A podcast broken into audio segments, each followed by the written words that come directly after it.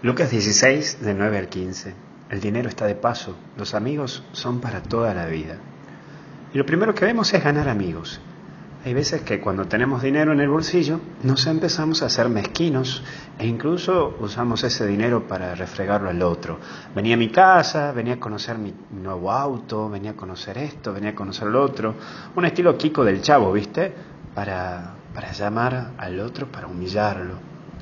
Hoy nos habla Jesús que debemos usar el dinero para hacer el bien y para seguir produciendo amistad en los demás. Por eso no dejes que el dinero te encierre en vos mismo.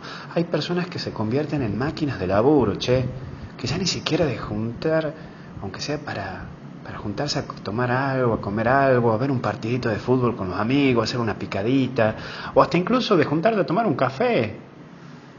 Es como que te empezás a aislar, a aislar y a aislar. Hay personas que ya no producen en amistad, no apuestan en seguir construyendo amistad y solo viven para las cuentas.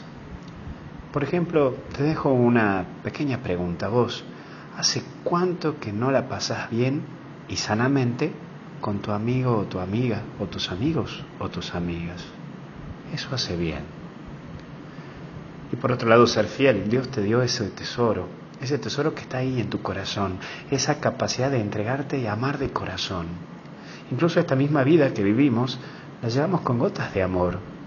Sí, ser fiel en este propósito que Dios te propone, que Jesús te invita, es que tenés una relación con Dios, una relación desde chiquita o desde chiquito y esa la debes cultivar, la debes aceptar y también la debes asumir. Hoy volvé a tu relación con Dios. Si hace rato que no visitas al Santísimo, llegate. Si hace un buen tiempo que no vas a misa, bueno, llegate. Si hace rato que no te acercas a hablar con Él, llegate.